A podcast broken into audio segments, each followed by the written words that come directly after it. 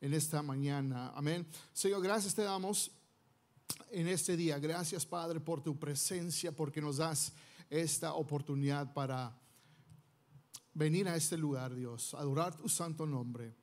Y te pido, Señor, si alguien ha venido con una carga, ha venido, Señor, con un problema. Señor, tal vez ha venido con dudas o ha venido, Señor, buscando, Dios, algo, Dios, en este lugar. Yo sé que hoy es, va a ser el día que vas a hablar a sus vidas. Que hoy va a ser el día que vas a hablar a sus corazones, Señor, y que más que nada va a haber transformación, porque Dios, al fin del día, Dios, eso es lo que tú pides de nosotros. Pides, Señor, transformación, pides cambio, pides, Señor, todo lo que somos. Y Dios, yo te pido, Dios, en estos momentos que si hay corazones endurecidos, si hay corazones, Señor, que tal vez Dios hay algo adentro que en estos momentos lo rompas en el nombre de Jesús para escuchar tu voz y escuchar tu palabra en el nombre de Jesús. Amén y amén. Estamos en una serie que se llama Fixer Upper y la semana pasada introducimos eh, esta, esta, serie y eh, hablando un poquito del título, no voy a ir entrando tanto en eso y si usted lo quiere ver, ah, tenemos eh, el, el, mensaje en YouTube, usted lo puede ver allí. Pero más que nada, Fixer Upper, ¿verdad? la idea de esta serie son tres semanas. Ah, se trata de eh, de, la familia, se trata de los hogares, porque hay una diferencia en tener una casa y, una, eh, y un hogar. ¿Qué es la diferencia? Bueno, una casa es el lugar que tú puedes ver, que, que te gusta, donde tú vas cada día, ¿verdad? Son las, es lo que es tangible, lo que tú puedes ver. Pero un hogar es el ambiente, es cuando tú vas y tú, tú ves y estás allí con tu familia, quieres hacer memorias, ese es un lugar donde hay paz, donde hay amor, hay tranquilidad. Bueno, el problema creo que hoy en día es de que vemos muchos hogares que están quebrados. ¿Cuántos pueden decir amén? Hay muchos hogares que están sufriendo, hay muchos hogares en peligro que se deshagan por cualquier razón. Y muchas de las razones ha sido, ¿verdad? Que hay divorcio, hay separación, eh, hay infidelidad, eh, hay hijos rebeldes. Eh, Dios no está en el medio, Dios no existe en el hogar. ¿Y por qué esto es tan importante? lo que es importante es porque la familia es un núcleo, es un elemento esencial a lo que es la sociedad. Y vivimos en una sociedad, vivimos en, una comunidad, vivimos en, una, eh, ¿verdad? en un país, en una eh, ciudad y, en esa ciudad existen familias, hogares y cuando los hogares están por deshacerse y hay, este, ¿verdad? los, es, un hogar tal vez ah, inestable, eso afecta a la sociedad. Eso afecta, ¿verdad? Aún, ¿verdad? Eh, eh, el ambiente eh, de, donde ah, la gente vive. Y nosotros nos hemos querido tratar de enfocarnos en lo que es tratar de renovar el hogar, de ver familias sanas, de ver familias y hogares, matrimonios, hijos sanos, porque sabemos que al fin del día, si eso existe, no solamente en nuestra iglesia, si eso existe, en general va a haber un cambio. Habrá un cambio. Y hoy el mensaje y lo que vamos a estar hablando, el mensaje de hoy eh, se titula Honrando el matrimonio, Honoring Marriage, honrando el matrimonio. Tal vez este mensaje es para algunos de ustedes, Tal vez el mensaje usted dice, no, pues yo no estoy casado, eso no me, no me aplica a mí. No, yo creo que nos aplica a todos. Porque todos necesitamos entender el matrimonio. El otro día le estaba eh, hablando con mi esposa y preparándome para este mensaje y le dije, ¿sabes qué? Le decía eh, que el matrimonio es algo bonito. Es algo maravilloso, es algo, me encanta pasar tiempo contigo, me, encanta, ¿verdad? Eh, eh, la mujer que eres y es algo bonito el matrimonio de pasar tiempo con la persona que Dios te ha dado por el resto de tu vida, hacer memorias, eh, los tiempos buenos que uno pasa juntos, pero a la misma vez el matrimonio es algo bien complicado. ¿Cuántos pueden decir amén? Eh, it can be so complex, bien complicado a la misma vez. Algo que puede ser tan hermoso y tan bonito, a la misma vez es algo tan complicado y, y en veces frustrante. Y pues esa es la manera, ¿verdad? Dios nos hizo diferentes hombres diferentes a las mujeres en su manera, en su wiring, en su manera, ¿verdad? Cómo los, nos diseñó y, y, los hombres tenemos que entender a las, las, mujeres y las mujeres entender a los hombres, y, pero de una manera bíblica, una perspectiva bíblica en cómo Dios diseñó esto, lo que llamamos matrimonio.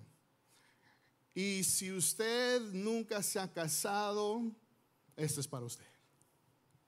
Si usted está casado, este mensaje es para usted. Y si usted ya no está con su pareja, este mensaje es para usted, porque Dios nunca sabe, o usted nunca sabe, ¿verdad? Dios sí sabe, pero usted nunca sabe cuando Dios va a poner en su camino a esa persona. Y es importante saber cómo Dios diseñó esto, lo que llamamos matrimonio. Y la pregunta es, ¿qué es honor? What is honor? ¿Qué es honor? Porque parece ser que esta palabra ya no es practicada. Honor, honor. Como que ya ha sido algo del pasado, esto ya no existe. Honor, ¿qué es honor? Ahora, en cuanto a los hijos a los padres, eh, Éxodo capítulo 20, versículo 12 dice esto, dice, honra a tu padre y a tu madre. Eh, es directo a los hijos, honra a tu padre y a tu madre para que disfrutes una larga vida en la tierra que te da el Señor tu Dios. Honra.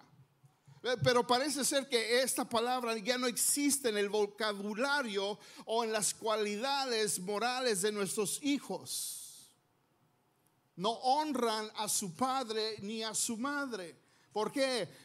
Porque vemos, vemos cómo le responden a los, a los papás, vemos, ¿verdad? Tal vez la actitud, vemos, y todo es por la sociedad en que vivimos o tal vez la cultura en que estamos siendo criados.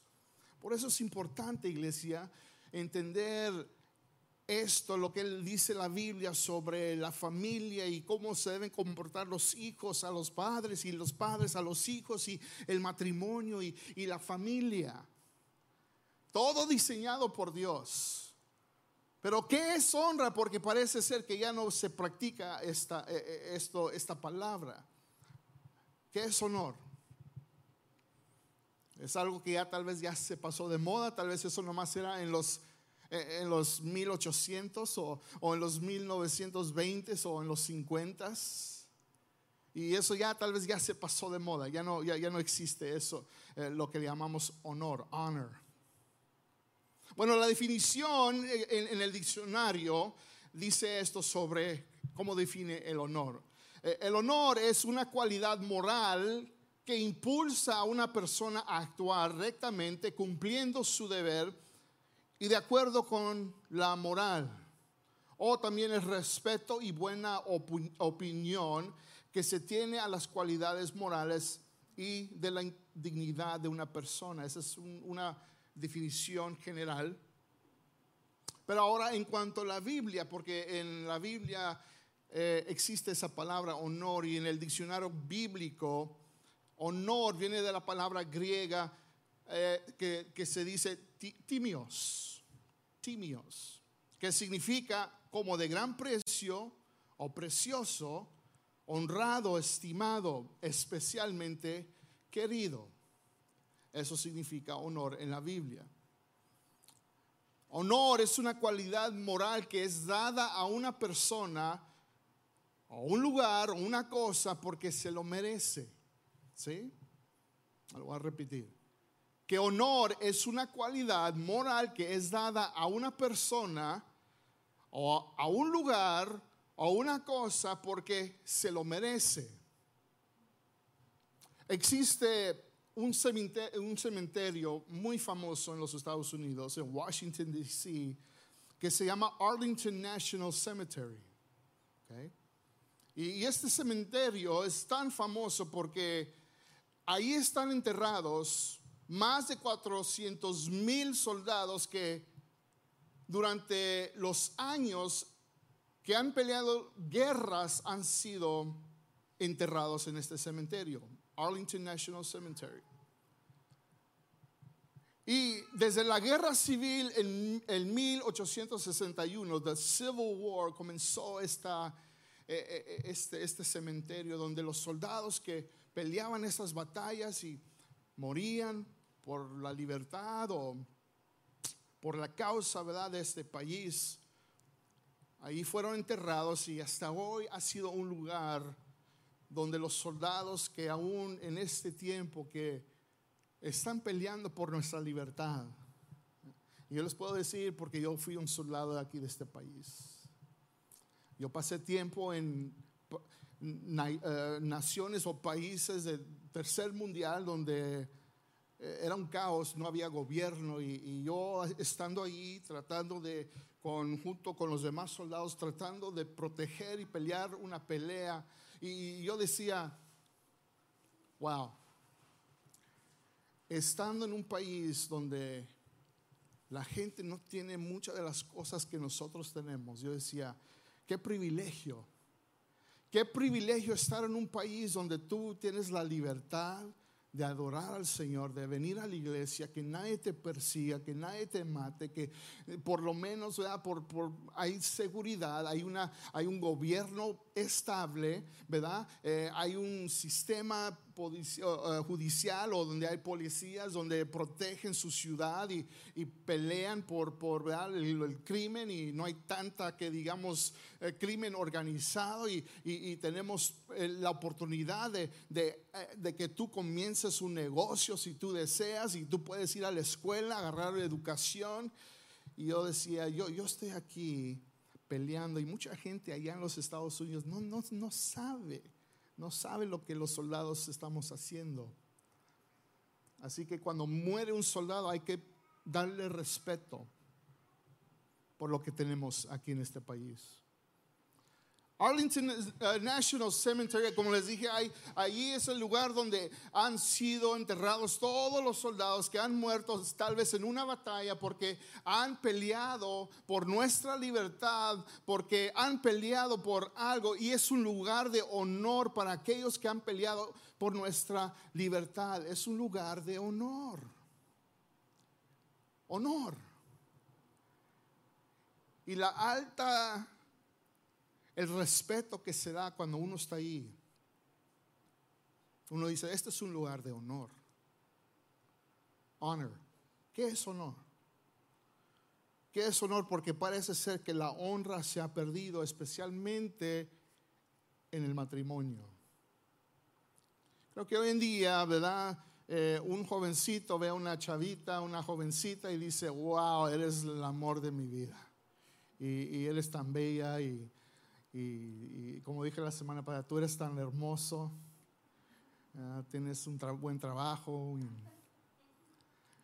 fuiste a la escuela y tienes, tienes dinero. Eso es lo que mi esposa me dijo a mí, Cuando se casó conmigo. no, no, no se crean, no se crean. Es una broma. si está ahí mi esposa, no se crean. Es broma, es broma.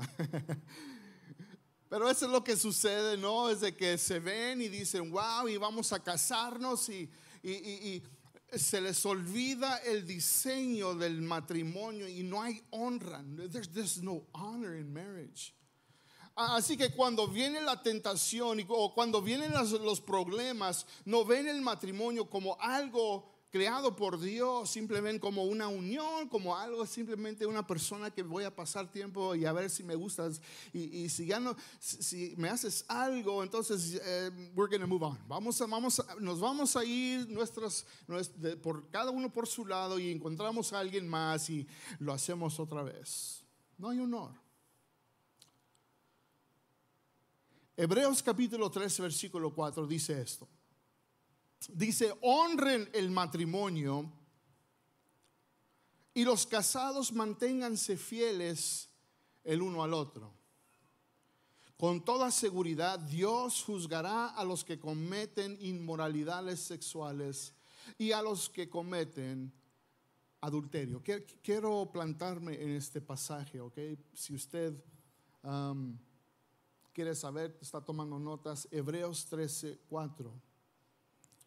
Y, y debemos honrar el matrimonio. We have to honor marriage. Tenemos que honrar el matrimonio. Y, si usted está tomando nota, les, les, quiero simplemente, hoy quiero hablar con ustedes por qué debemos honrar el matrimonio. Y número uno es esto. Es de que debemos honrar el matrimonio porque Dios, número uno, Dios lo manda. Dios, eh, cuando Dios dice algo, hay que hacerlo, ¿sí o no? Right? No es de que, bueno, pues a ver, Dios, este, ¿quieres que lea la Biblia? Bueno, pues, eh, ah, pues no sé, a ver. No, si Dios dice algo, hay que hacerlo. Y Dios manda, Dios lo manda, es un mandato, es una orden. Hebreos, la primera parte de este pasaje, este versículo, dice, honren el matrimonio. O sea, no sé si es tan claro como lo hemos leído. No hay ninguna confusión de que, bueno, pues a ver si hay algo misterioso detrás de estas tres palabras, honren el matrimonio. Mm, no, clear as mud. Dios lo manda y debemos honrar lo que Dios creó. ¿Cuántos pueden decir amén? Tenemos que honrar lo que Dios creó, que es el matrimonio. El matrimonio es algo que Dios creó. Él lo creó, Dios creó el matrimonio. En Génesis, si vamos al primer libro de la Biblia, en Génesis capítulo 2, en dos versículos encontramos allí, encontrados en estos dos versículos, el diseño, el plan de Dios para el matrimonio. Si usted no sabía, aquí están en pasaje dos versículos que explica el diseño. Eh, y no voy a entrar tanto en, porque aquí en este pasaje, y este es para otro, tal vez otro mensaje, pero aquí se encuentran cuatro eh, leyes fundamentales del matrimonio que usted y yo necesitamos seguir, y toda pareja y todo necesitamos cuatro leyes fundamentales del matrimonio, pero esto es para otra serie, pero simplemente quiero eh, darles este pasaje para que entiendan de que Dios creó el matrimonio. Versículo 4 dice, es por eso que el hombre dice, deja a su padre y a su madre y se casa con su mujer y los dos llegan a ser como una sola persona. Aunque en este tiempo el hombre y la mujer estaban desnudos, no se sentían avergonzados. Y pues no vamos a entrar tanto en detalles, pero y esto es para otra serie. Si usted dice, pastor, queremos saber más sobre el diseño, estas cuatro leyes, eso lo hacemos en otro tiempo. Pero Dios creó el matrimonio. God is the creator of marriage. Y cuando no honramos el matrimonio es porque se nos ha olvidado quién lo creó y por qué lo creó. ¿Sí? Si Dios lo, si Dios mandó que, que, que honremos el matrimonio, hay que hacerlo porque Él lo creó. Pero cuando no lo honramos, cuando no honramos el matrimonio, es porque se nos ha olvidado quién lo creó y por qué lo creó. Y honramos el matrimonio porque Dios lo manda que nosotros lo hagamos. Número dos es esto, que debemos honrar el matrimonio porque Dios juzgará al que cometa inmoralidades sexuales. La otra parte de este pasaje, este versículo dice, los casados manténganse fieles el uno al otro. Manténganse fieles el uno al otro. ¿Por qué? Porque dice, escuche bien, porque con toda seguridad. Eh, eh, eh, aquí el autor de Hebreos está diciendo, hey, look, I'm going to let you know, I'm going to let you in on a little secret. Te, voy a decir, y, quiero que entiendas de que con toda seguridad, no es de que estoy a ver si o no, no, con toda seguridad, esto es lo que va a suceder si no honras el matrimonio, si, si no te mantienes fiel el uno al otro con toda seguridad Dios juzgará a los que cometen inmoralidades sexuales y a los que cometen adulterio. Y creo que cuando no hay honra, cuando una pareja no se honra, they don't honor the marriage, cuando no honran el matrimonio, porque se les ha olvidado quién lo creó, por qué lo creó, hay infidelidad, hay inmoralidad sexual.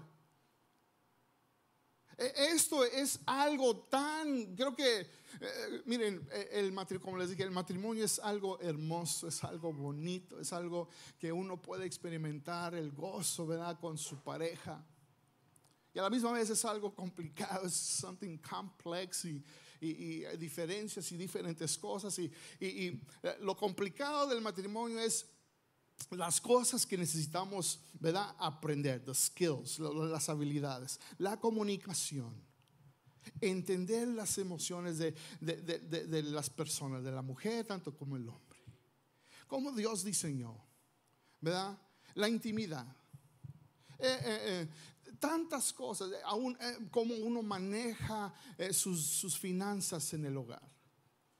Diferentes tipos de personalidad, ¿verdad? Porque así es, ¿no? Tal vez el hombre es un poquito más este, eh, dominante y la mujer no, o puede ser viceversa. Y yo decía, bueno, pues ¿qué es lo más importante ahorita para este día, para este mensaje? ¿Qué es lo que la iglesia, qué es lo que ustedes, los que nos están viendo, necesitan escuchar? Bueno, esto es lo más importante porque nuestra sociedad hoy en día no honra el matrimonio y se les hace fácil cometer estos tipos de actos. De que se encuentran a alguien más o alguien más se les hace atractivo y y Dios dice, hey, no, no, no, honren el matrimonio porque con toda seguridad yo los voy a juzgar. Y esto significa, ¿verdad? Hablando, y todos sabemos que es la infidelidad de que es relaciones matrimoniales sexuales fuera del matrimonio. Ahora, la infidelidad en el matrimonio es una de las causas por qué algunos matrimonios fracasan infidelity. Y, quiero hablar un poquito de esto y tal vez se les haga un poquito incómodo, pero you need to hear it. Usted lo necesita escuchar porque Dios quiere que usted lo escuche para que no le suceda. Porque tenemos que honrar el matrimonio. ¿Cuántos pueden decir amén? Tenemos que honrar el matrimonio. We have to honor marriage. Ah, ah, eh, eh, hay una organización que se llama Mayo Clinic y Mayo Clinic es, es una organización de medicina donde ellos, ah, es una clínica donde, ¿verdad? cubren diferentes eh, temas, cosas, ¿verdad? De, medicina y de salud. Y en su website escribieron este artículo y que dice, ¿por qué sucede la infidelidad? Este es por Mayo Clinic. Y dicen esto, se los voy a leer, dice, muchos factores pueden contribuir a la infidelidad y la mayoría no tienen que ver fundamentalmente con el sexo. Algunas razones comunes incluyen lo siguiente, falta de cariño. Muchos de ustedes van a decir, falta de cariño. ¿Cuándo fue la última vez, que se demostraron cariño? Pérdida del cariño y el cuidado mutuo ¿Cuántos ya se están pensando? Oh, Falta de comunicación relacionada con las necesidades emocionales y relacionales. Emocionales y relacionales. Problemas de salud física como el dolor crónico o discapacidad. Problemas de salud mental que incluyen depresión, ansiedad, TDA, o en otras palabras, trastorno de, déficit de atención, de ADD, que uno no, puede estar calmado por unos segundos. Problemas de aprendizaje o trastorno bipolar. Adicción, incluyendo la adicción al sexo, el, el, juego o... Eh, aquí está esta palabra para ustedes, los que lo puedan entender, pero es ludopatía, que es, tiene que ver con apostar, de tener una adicción a, ir y jugar cartas, ¿verdad? Y tienes que apostar dinero, o vas al casino, ¿verdad? O, vas y, a las carreras y X, y estás adicto a eso. Adicción a las drogas o el alcohol. Problemas matrimoniales no resueltos que han sido o que han ido acumulando durante años Suceden problemas y, nunca los resuelven y pasa meses, pasa seis meses, un año y nunca, nunca resolvieron y viven como que si nada pasó. Y creo que muchos eh, matrimonios no quieren platicar, no se quieren sentar y resolver y que haya resolución. Prefieren decir, bueno, let's just move on. Vamos a, a nomás seguir adelante y seguir viviendo juntos. Pero eso existe. Escuche bien, Dios juzga, Dios juzgará al que cometa inmoralidades sexuales. Y esto, esto incluye, escuche bien, esto incluye tener una relación emocional con otra persona que no es tu cónyuge. ¿Sabe que sucede eso hoy en día que ahora con las redes sociales?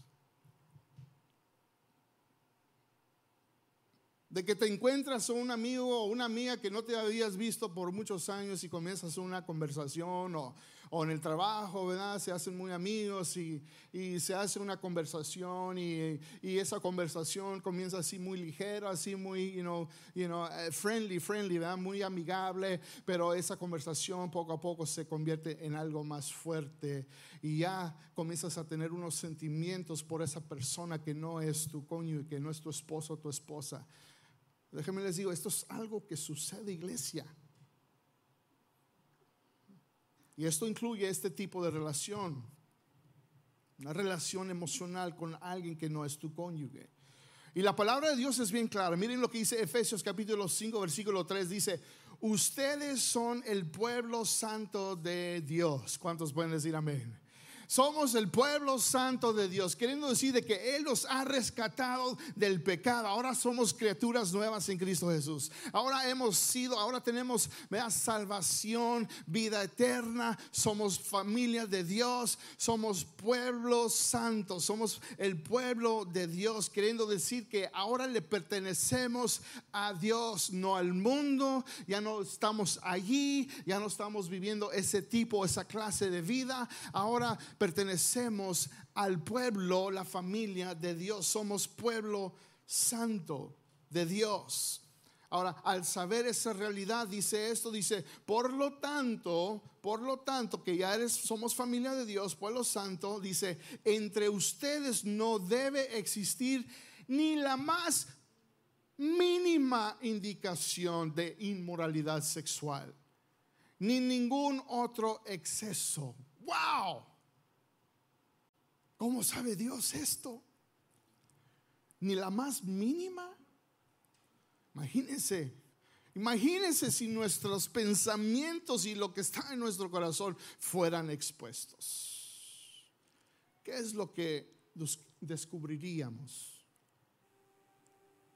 Eh, la palabra de Dios bien clara en cuanto a esto y, y cómo nos debemos comportar y Jesús elevó el estándar sobre la inmoralidad sexual. ¿Sabe Dios, He took it to another level, lo, llevó a, un nivel más alto que, que, esto sobre la infidelidad y el adulterio. En Mateo capítulo 5, versículo 27 dice, porque habían, ¿verdad? A los fariseos que querían atrapar a Jesús y en una ocasión le hace una pregunta sobre el divorcio que eso es para otro mensaje también. Pero Jesús le responde y les dije, ¿han oído? ¿Han oído el mandamiento que dice no cometas adulterio?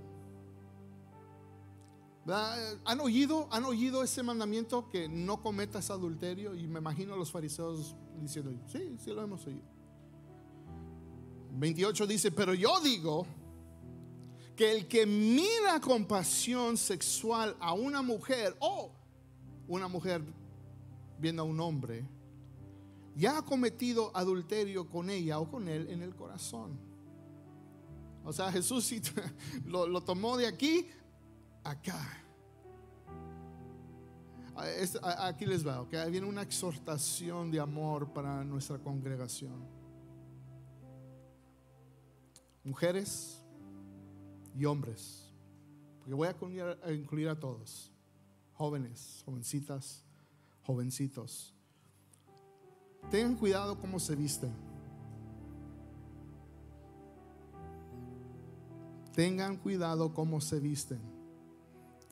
El vestimiento modesto es bueno, it's good. Pero en nuestra sociedad hoy en día la mujer es valorada en cómo se aparece. Nuestra cultura, en cómo el mundo percibe el valor de una mujer, es su apariencia, su vestimiento. Y el mundo dice, si lo tienes, enséñalo. Y lo vemos en cultura, lo vemos en fotos, en revistas y en, media posts y, en el cine y, todo, y, en portadas de, de música y todo eso.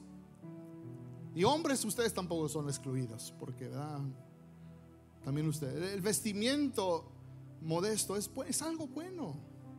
El apóstol Pablo está dando instrucciones a, la iglesia, a los hombres y mujeres cuando, cuando se reúnen para adorar al Señor. Y en primera de Timoteo, le está explicando a, este pastor joven que les explique. Y me imagino a este pastor joven diciendo, Pablo, eh, mi mentor, mi, mi, discipulador, ¿quieres que le diga esto a, la gente que mayor mía? Pues, no sé cómo van a responder, pero, pero yo entiendo, ¿verdad? Que, que, me estás diciendo esto y lo tengo que decir. Y, y miren lo que, lo que, las instrucciones que Pablo le da a Timoteo en cuanto cómo los hombres y mujeres se deben comportar cuando se reúnan para adorar a Dios. Dice lo siguiente, primera Timoteo capítulo 2 versículo 8 en adelante dice, deseo que cada lugar de adoración los hombres, escuche bien, hombres,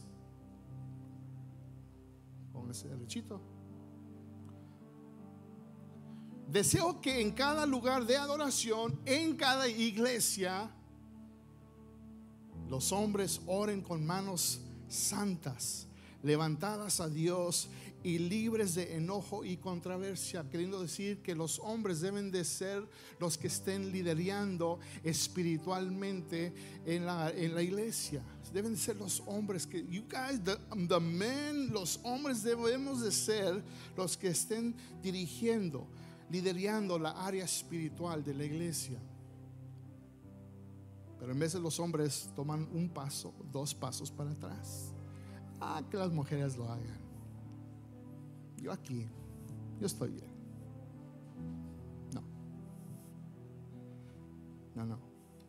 Versículo 9 dice, y quiero que las mujeres se vistan. Escuche bien.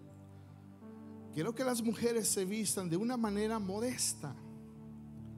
Deberían llevar ropa decente y apropiada y no llamar la atención con la manera en que se arreglan el cabello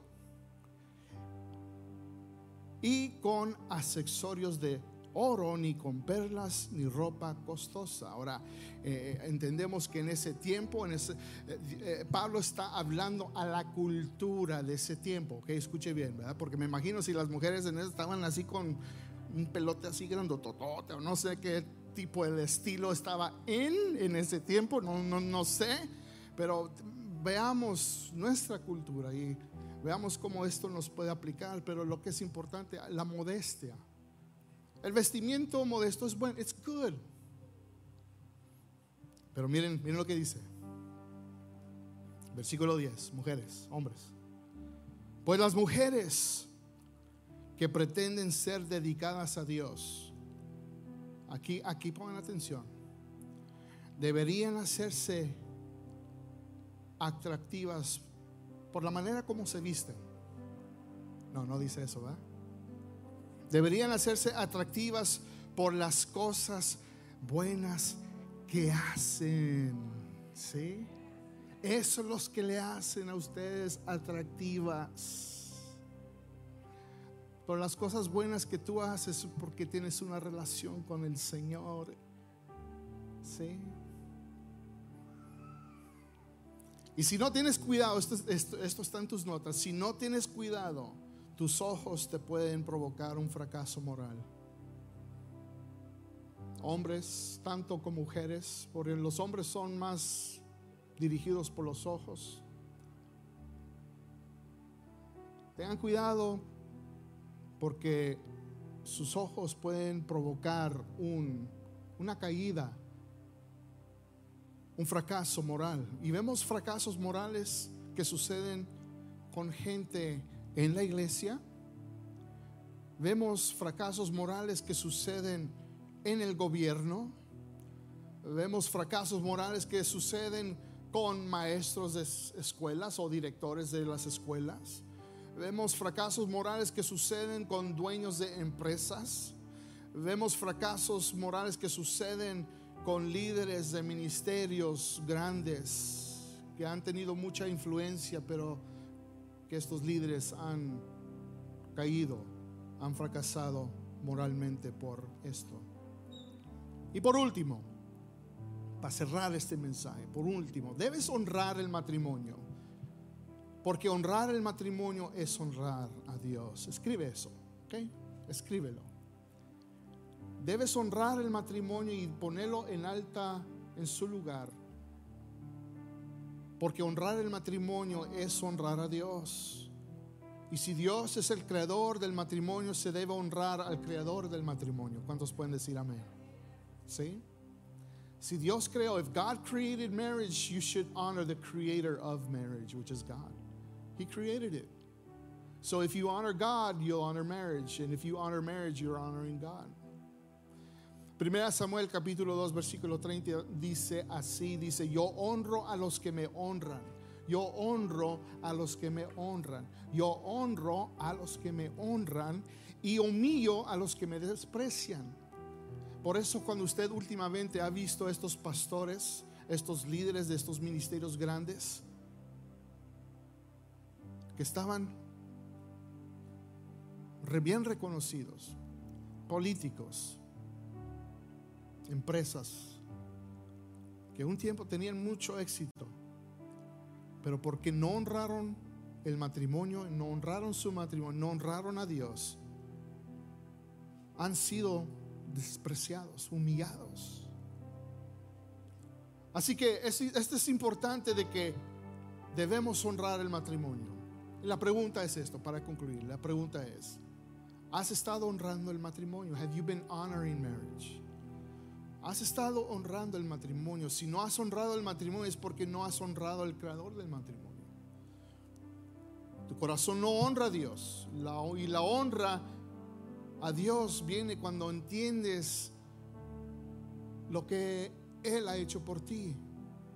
Tú vas a honrar, escuche bien, tú vas a honrar a Dios cuando tú entiendas lo que Él ha hecho por ti.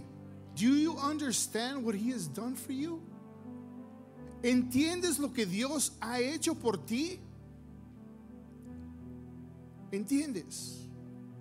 Porque tú no vas a perder honra a Dios o a alguien más cuando tú sabes lo que esa persona ha hecho por ti. Yo honro a Dios por lo que Él ha hecho en mi vida, de donde Él me ha sacado. Hay hombres de Dios en mi vida que han invertido tiempo conmigo y han estado allí en los tiempos difíciles que yo digo, I honor you, te honro como líder, como hombre de Dios. Y se debe de respetar a ciertas personas que han invertido en tu vida de esa manera. Hay que honrarlos. Pero la honra viene cuando tú sabes lo que Dios ha hecho por ti. Él te ha perdonado, ¿sí? Te ha perdonado, te ha rescatado, te ha libertado, te ha dado salvación, te ha dado una vida nueva. Ahora eres hijo o hija de Dios. Ahora tienes vida y propósito.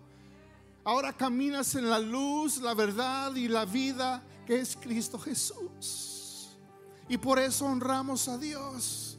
Y así que cuando tú estás con tu esposo o tu esposa o miras a una jovencita o un jovencito que dices, Señor, ¿será esta la persona que va, voy a pasar el resto de mi vida por siempre?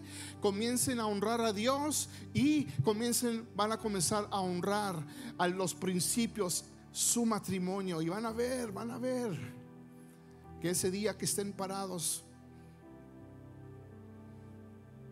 hombre y mujer, en la iglesia. Mujer en blanco, hombre con su tuxedo, looking sharp, come on. Yeah, well dressed man. Y estén ahí delante de la presencia de Dios. Decir, Señor, te hemos honrado. Te honramos a ti. Y en nuestra vida juntas o juntos, te vamos a honrar para siempre. Eso no quiere decir que vamos a cometer errores.